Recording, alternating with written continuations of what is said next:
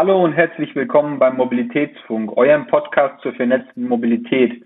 Der Mobilitätsfunk ist eine Produktion von Vesputi. Mehr Infos findet ihr unter vesputi.com und themobilitybox.com. Mein Name ist Linus und mit dabei ist heute Carlo Costabel, Bikesharing-Experte und aktuell City Sales Manager bei Deutsche Bank Connect. Ähm, hi Carlo. Hallo Linus. Wir werden uns heute das Thema Bikesharing genauer angucken und dabei auch insbesondere den äh, Kontext ähm, im Rahmen von, vom vernetzten Mobilitätsangebot genauer angucken. Ähm, und genau, lass doch mit einer kurzen Intro zu dir starten, Carlo. Äh, wer bist du? Was machst du? Wo kommst du her? Ja, sehr gerne. Ja, du hast mich ja schon vorgestellt. Carlo Costa bin mein Name. Ich bin ähm, vom Hintergrund her Stadtplaner und Urban Designer und ähm, ja, das ist noch gar nicht so eine großartige Eingrenzung, weil das Stadtplanungsstudium ja ziemlich weitläufig ist und die Bereiche, in die man danach gehen kann, auch vielfältig sind. Und ich habe mich dann dazu entschieden, dass ich ähm, nicht nur in den klassischen Bereich gehen will und sagen will, ich will irgendwie den Rahmen für eine städtische Entwicklung setzen, sondern dass ich gerne aktiv mitgestalten würde und ähm, für einen Stakeholder oder als ein Stakeholder ähm, dort auch mit in die aktive Gestaltung der Umwelt gehen will. Ja, mein Ideal oder meine Vision, mit der ich da gestartet bin, war, dass ich ähm, irgendwie diese Umwelt, die wir haben, da auch ein Stück weit lebenswerter gestalten will. Und ähm, das bedeutet für mich, dass man halt Orte schafft, an denen man gesund leben kann, ähm, wo man zur Partizipation und Mitgestaltung auch eingeladen wird und was natürlich auch bezahlbar ist. Und ich denke, ein wichtiges Thema für uns alle, wo wir alle auch eine Berührung haben, ist da die Mobilität. Ja, das war für mich auch so der Anknüpfungspunkt, wo ich in die Mitgestaltung reingegangen bin und wo ich gesagt habe, okay, das ist der Bereich, wo ich ähm, in der Stadt mitwirken will und hatte da vor ein paar Jahren die Möglichkeit im Bereich Bikesharing bei Nextbike anzufangen. Das ist ähm, ja auch ein Bikesharing-Anbieter und habe dort dann anfangs im Berliner System mitgearbeitet und bin dann ähm, dort, äh, habe mich dort weiterentwickelt, habe dann für ähm, den Bereich Ost- und Mitteldeutschland Systeme betreut, hab dort, war dort der Ansprechpartner für ähm, Städte und weitere Partner, die ähm, dort halt zum Thema Bikesharing sich interessiert haben, mit denen wir Ideen entwickeln konnten, mit denen wir bestehende Systeme halt weiterentwickeln konnten und war, habe das Ganze nach innen transportiert, habe das nach innen übersetzt und konnte dort schon viel im Bereich ähm, Bikesharing mit entscheiden, mitgestalten und ähm, ja, in diesem Thema Mobilität mitwirken. Ja, da haben wir in den vergangenen Jahren auch eine gute Welle erlebt, die inzwischen wieder ein bisschen abgeebbt ist mit vielen verschiedenen Anbietern, viele Bilder, die wir im Kopf haben davon.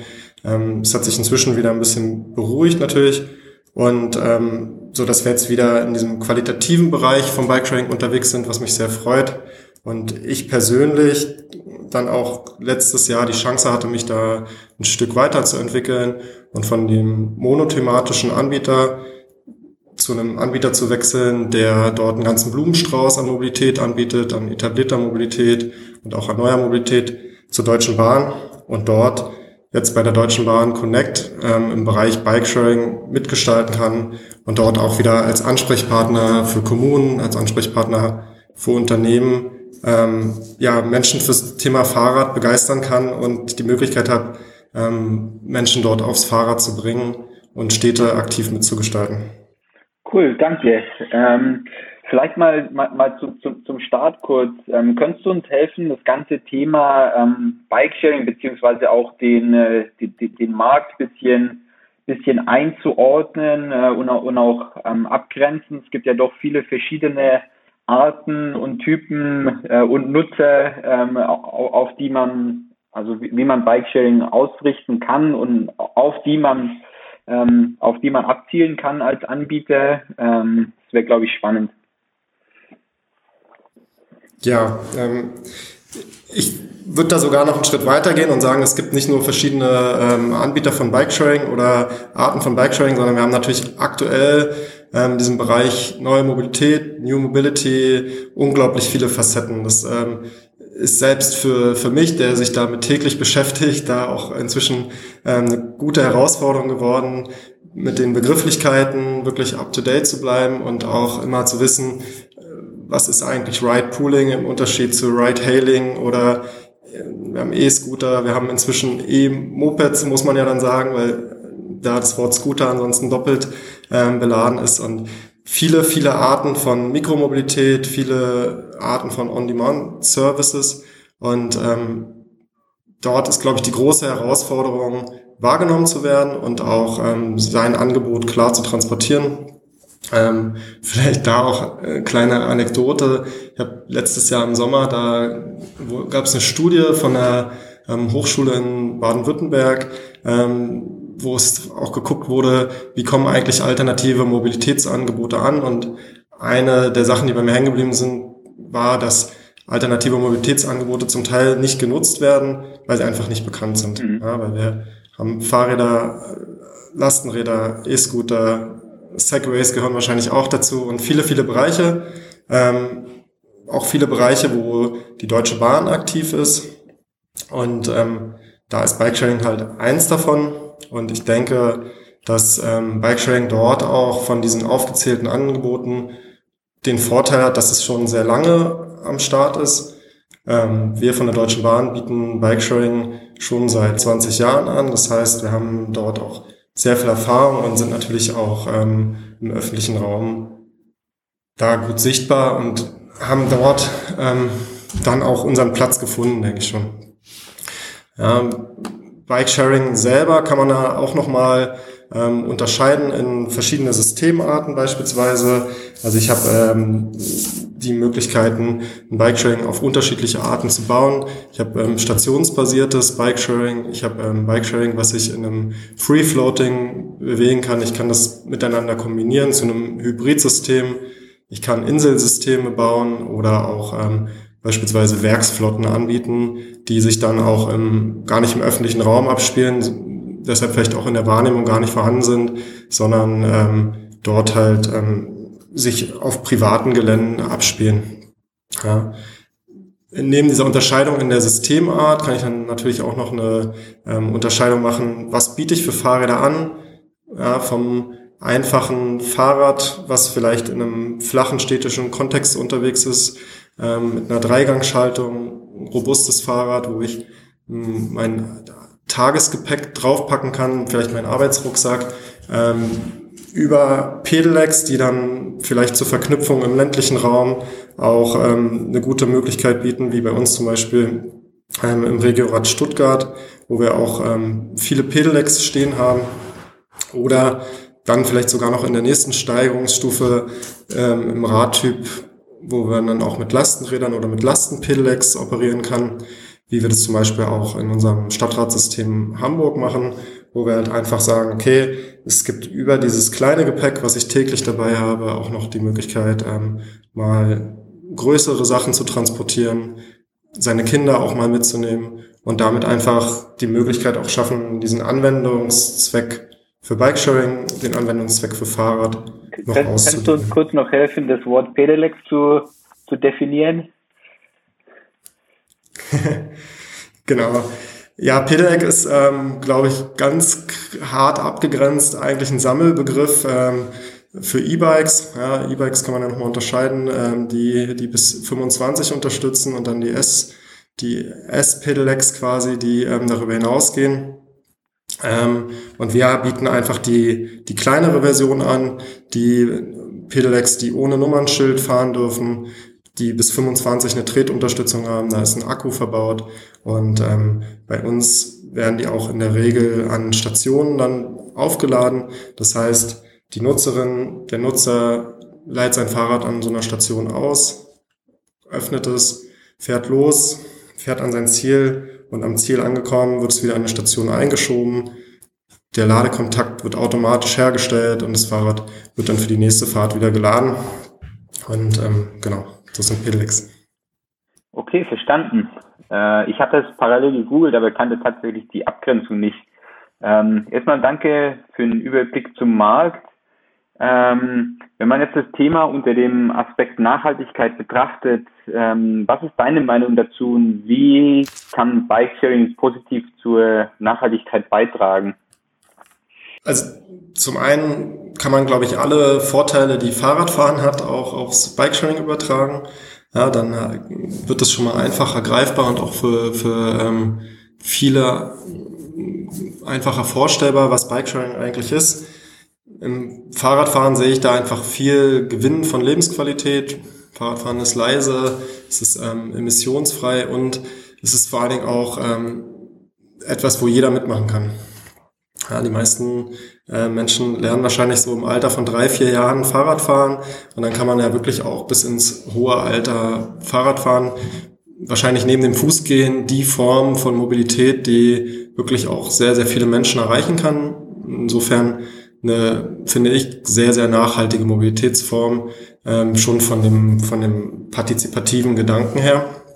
Dann natürlich ähm, in Zeiten von sehr hohen Mobilitätsbedarfen eine Mobilitätsform, wo ich auch mit einem sehr kleinen CO2-Fußabdruck rausgehen kann.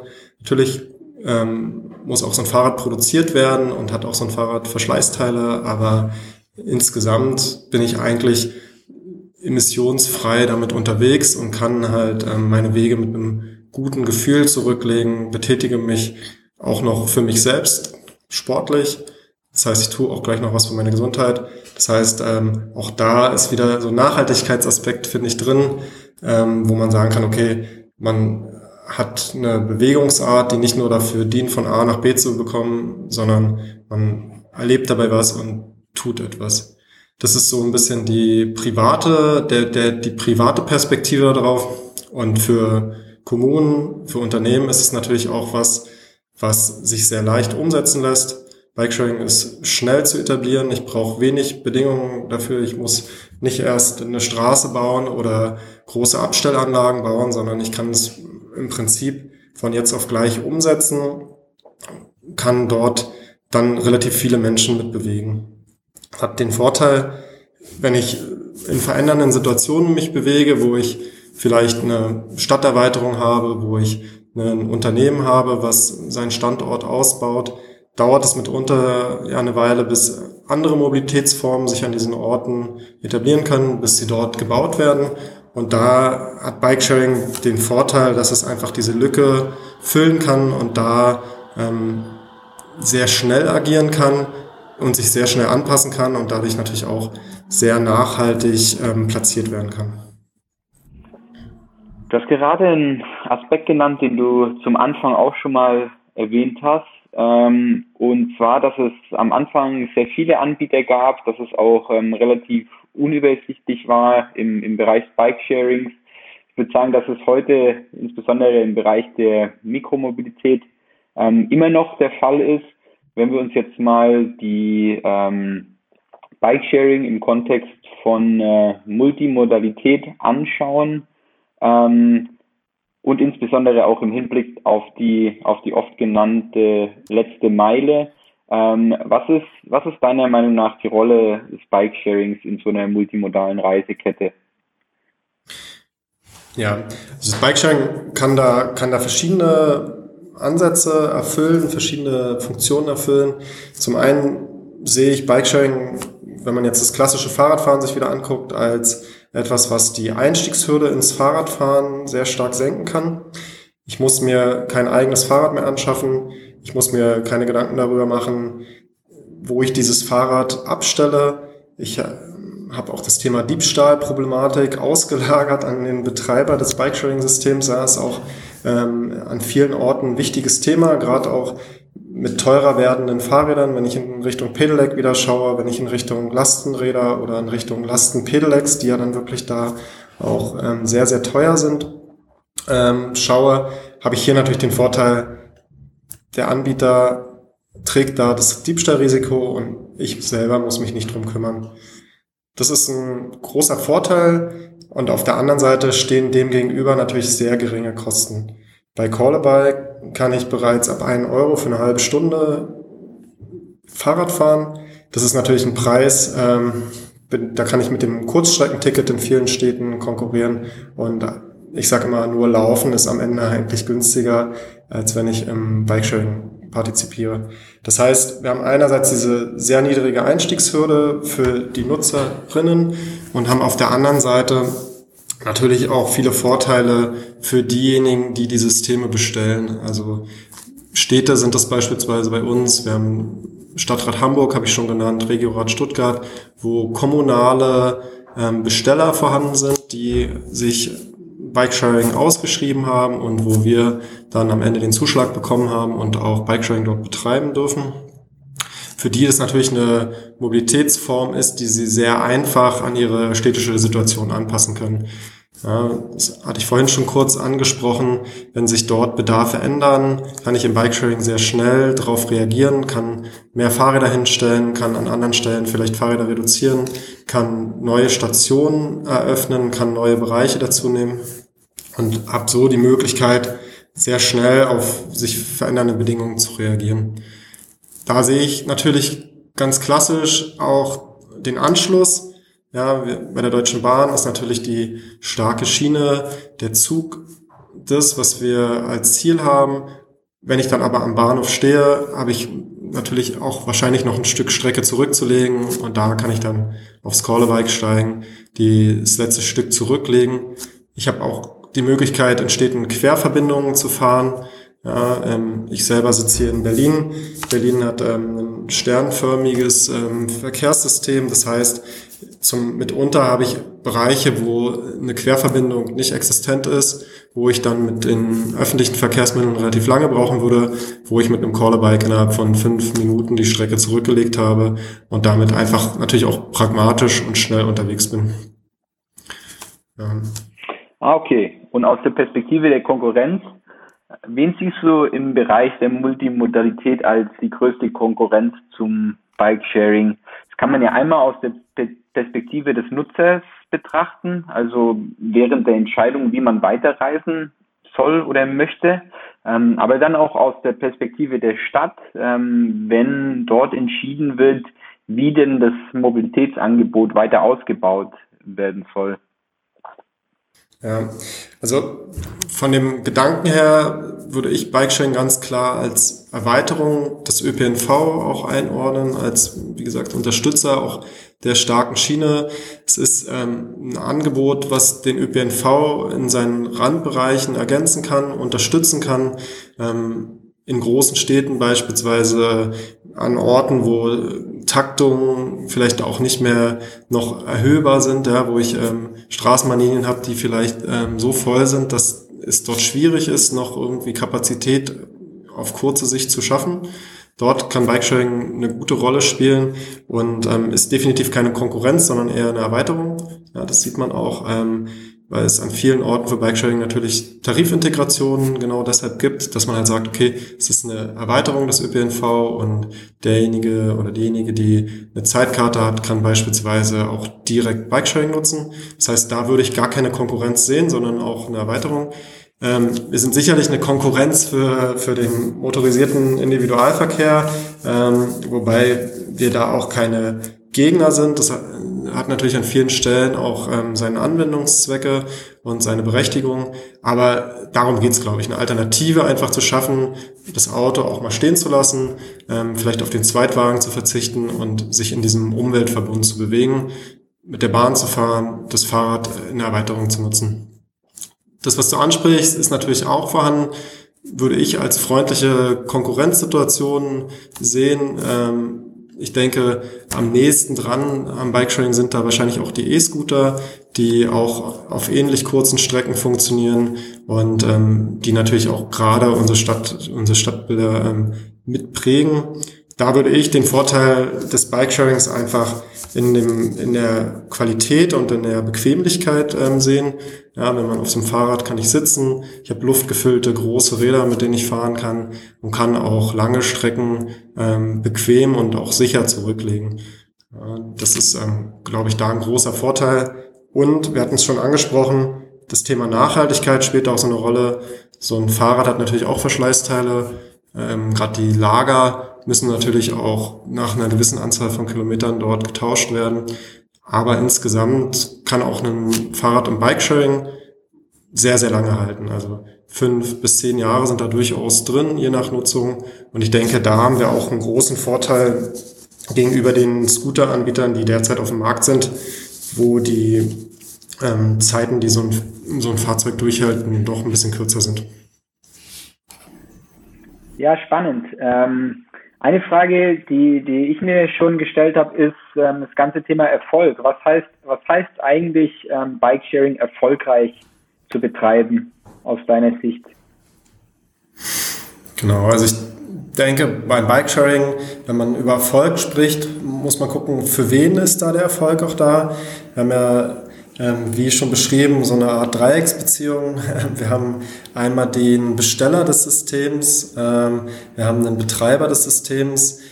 Bei eigenwirtschaftlich betriebenen Systemen können diese beiden Positionen natürlich auch verschmelzen. Und dann haben wir natürlich die Menschen, die bewegt werden sollen auf den Rädern als dritte Partei. Und ich denke mal, für jeden, für jeden dieser drei Akteure kann man Erfolg auch unterschiedlich definieren und ein erfolgreiches Bike-Sharing-System lässt jeden dieser drei Akteure am Ende auch glücklich da rausgehen. Also ähm, fangen wir vielleicht mit dem Besteller an. Jemand, der ein Bike-Sharing-System ausschreibt oder als Unternehmen auch ähm, vielleicht direkt einkauft, der möchte natürlich ähm, bestimmten Personenkreis damit bewegen, möchte eine Verbindung schaffen, möchte zu gewissen Zeiten vielleicht Kapazitäten schaffen, wo der ÖPNV vielleicht in einer niedrigeren Taktung fährt ähm, oder wo der ÖPNV auch Lücken hat. Und für den ist natürlich der Erfolg dann gegeben, wenn genau das erreicht wird. Also wenn die Verbindung geschaffen wird und ähm, die Menschen auf diesen Strecken dort bewegt werden können und ähm, man auch ein Stück weit flexibler in seiner Mobilität ist. Ja. Für die Nutzerinnen ist es natürlich genauso. Da ist der Erfolg auch da, wenn ich von A nach B fahren kann, der Erfolg ist da, wenn ich dabei ein tolles Erlebnis habe auf der Strecke und ähm, mich ähm, gesund halte beim Fahren, flexibel bin und auch gar nicht viel für die Mobilität bezahle. Auf der Betreiberseite, da kommen wir auch schon in den Bereich, ähm, Wirtschaftlichkeit ist natürlich der Erfolg da, wenn ich das System wirtschaftlich betreiben kann, wenn ich möglichst viele Menschen ähm, bewegen kann und natürlich die Ziele, die ich vorher mit dem Besteller vereinbart habe, da auch erreichen kann. Also in der Regel halt die Abdeckung, ähm, aber auch solche Punkte wie, dass ich ein einfaches System anbiete, was ähm, viele Menschen verstehen können, ohne dass man dafür noch sich großartig was durchlesen muss, sondern im besten Fall, ich stehe vor dem Fahrrad, möchte es nutzen und kann direkt natürlich losfahren, weil ein einfaches System eingerichtet ist. Also möglichst viele Menschen zu möglichst guten Konditionen abholen und ähm, an möglichst vielen Orten auch vertreten sein, um dadurch auch eine Änderung im Mobilitätsverhalten zu ermöglichen. Ja, also eine gewisse Zuverlässigkeit zu generieren, damit ich mich auch darauf verlassen kann, wenn ich aus dem Zug steige beispielsweise, dass ich dort auch ein Fahrrad vorfinde. Das ist ein großer Erfolg für Bikesharing. Mhm. Verstanden. Ähm, ganz am Anfang hattest du ein, ein Problem, sage ich mal, bei Mobilitätsangeboten mit, äh, mit genannt, äh, und zwar das Thema, dass man, dass man natürlich nur nutzen kann, was man auch kennt. Ähm, und da vielleicht auch zur, zur Frage aus deiner Erfahrung, ähm, hast du eine, eine, eine, eine gute Launch-Strategie für uns, äh, wenn man als Stadt entscheidet, ähm, Bikesharing einzuführen? Wie, wie, kriegt man es hin, dass, dass Leute da auch wirklich aufmerksam drauf werden? Und danach natürlich auch, wie kriegt man die Leute dazu, beziehungsweise wie kann man sie incentivieren, dann möglichst das Angebot auch äh, zu nutzen? Genau, also das Schöne bei Bikesharing ist, dass die meisten Menschen schon mal Fahrrad gefahren sind in ihrem Leben. Ja, das haben wir ja schon besprochen, dass ähm, eigentlich man sehr früh Kontakt hat zum Verkehrsmittel Fahrrad und das natürlich auch äh, was ist, was unglaublich Spaß macht. Also ähm, diese Kontaktangst, die vielleicht bei anderen neuen Mobilitätsformen besteht, ist beim Bikesharing, glaube ich, schon mal gar nicht gegeben. Da kann man, ähm, wenn man das Schloss geöffnet hat, einfach raufsteigen und losfahren in der Regel. Ansonsten arbeiten wir auch da wieder eng mit unseren Partnern zusammen. Das heißt, ähm, die Menschen, die bewegt werden sollen in den Städten von den Unternehmen, erreichen wir natürlich auch am besten über die Kommunen oder über die Unternehmen selbst.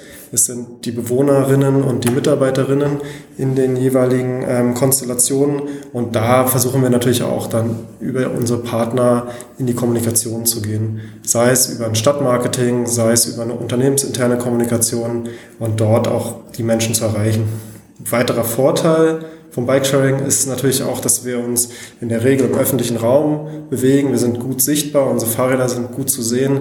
Wir haben eine Brandingfläche an unseren Fahrrädern, wo man auch noch Botschaften drauf vermitteln kann.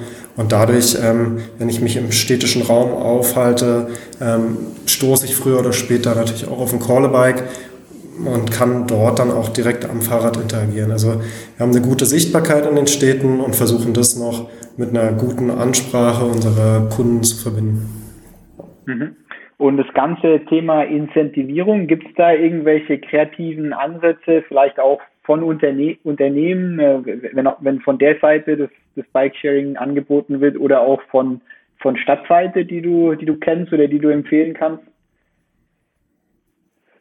Genau, also wir haben natürlich als Betreiber zum einen die Möglichkeit, Incentivierung zu geben, indem wir ähm, das Abstellen von Fahrrädern an bestimmten Stellen kostenfrei gestalten, indem wir sagen, okay, wenn du dein Fahrrad dort abstellst, ähm, das ist halt von uns gewollt und dort ähm, kommen jetzt nicht noch Gebühren dazu. Auf der anderen Seite kann man natürlich andere Orte ausweisen, wo das dann gebührenpflichtig ist und dadurch schon eine gewisse Aussteuerung erreichen.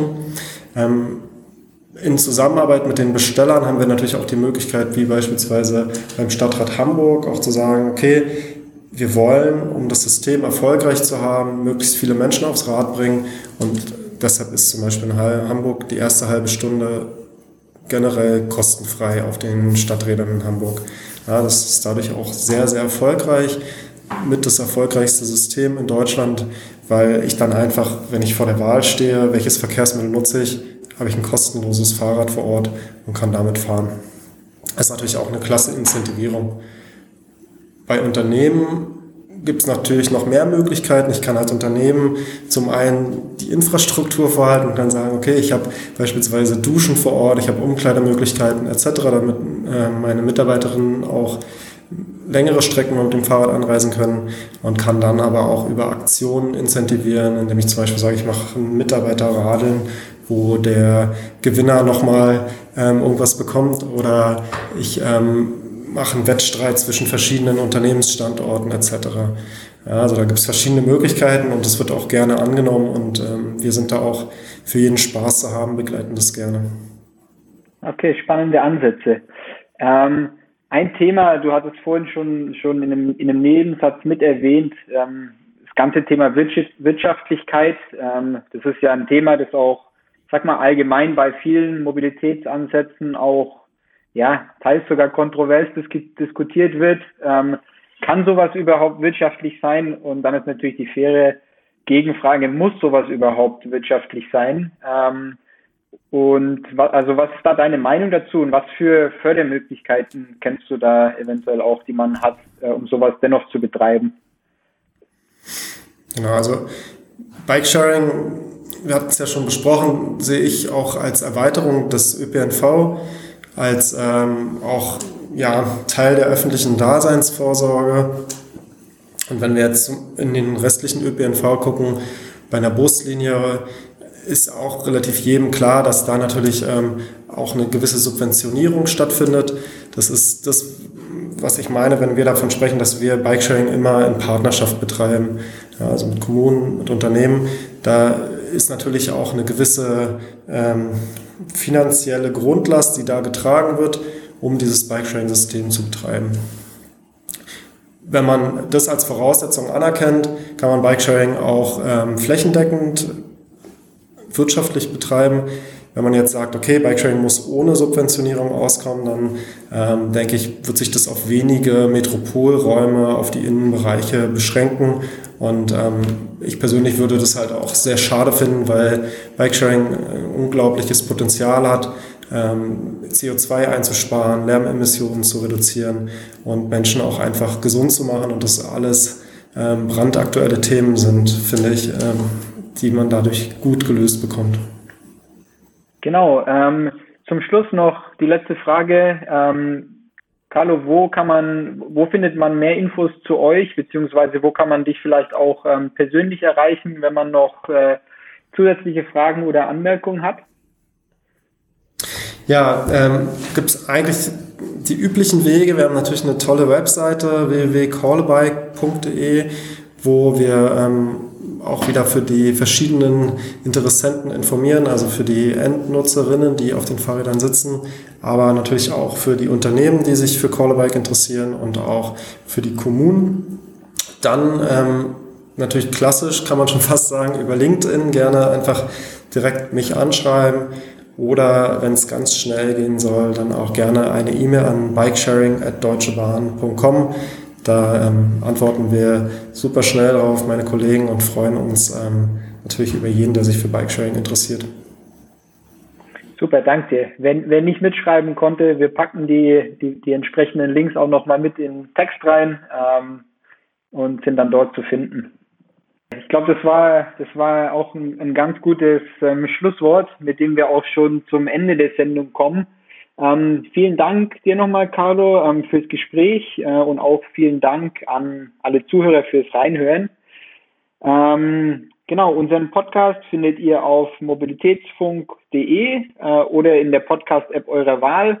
Wenn ihr Feedback, Ideen oder Fragen habt, schreibt uns gerne eine Mail an mail.vesputi.com äh, um immer auf dem Laufenden zu bleiben, könnt ihr auch gerne unser Newsletter unter vesputi.com abonnieren. Tschüss, bis zum nächsten Mal.